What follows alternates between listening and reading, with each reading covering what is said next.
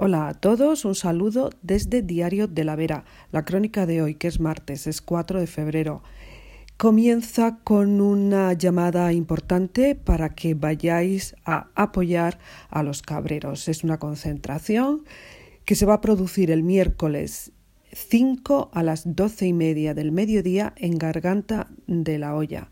Es para protestar contra los vacíos sanitarios. Ese día llega el camión del matadero para llevarse las cabras de Juan, uno de los últimos cabreros que queda en el pueblo, que queda en Garganta.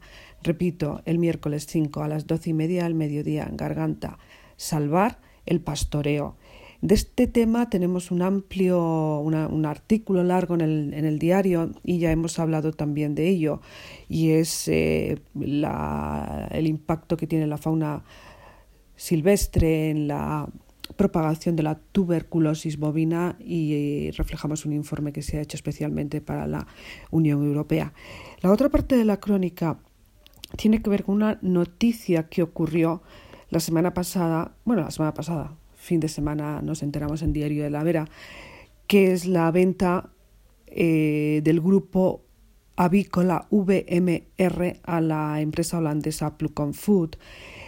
Eh, la, relevancia de la noticia es que dentro del grupo VMR se engloba la empresa Verata Veravic.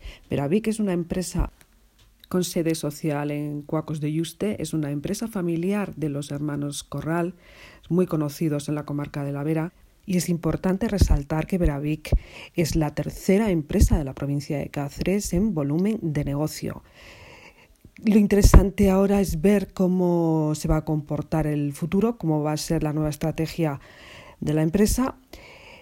Por parte de Plucon Food Group es líder en el desarrollo de conceptos innovadores de alimentos y productos derivados del pollo. En Europa el grupo tiene cinco plantas en Holanda, tres en Bélgica, cinco en Alemania, una en Polonia y cuatro en Francia. Emplea a más de 5.500 trabajadores. La facturación ascendió en 2019 a casi 1.800 millones de euros y con las nuevas adquisiciones se prevé que alcance los 2.000 millones de euros en 2020, con lo cual veamos cómo, cómo, va a ser el futuro de los trabajadores de la planta de Veravic y cómo va a ser también lo, la estrategia de la empresa a desarrollar desde Cuacos de Yuste. Y es todo, volvemos mañana miércoles con más información desde Diario de la Vera. Pero os recordamos que estamos en Twitter, en Instagram y en Facebook. Nos buscáis siempre como Diario de la Vera. Es todo.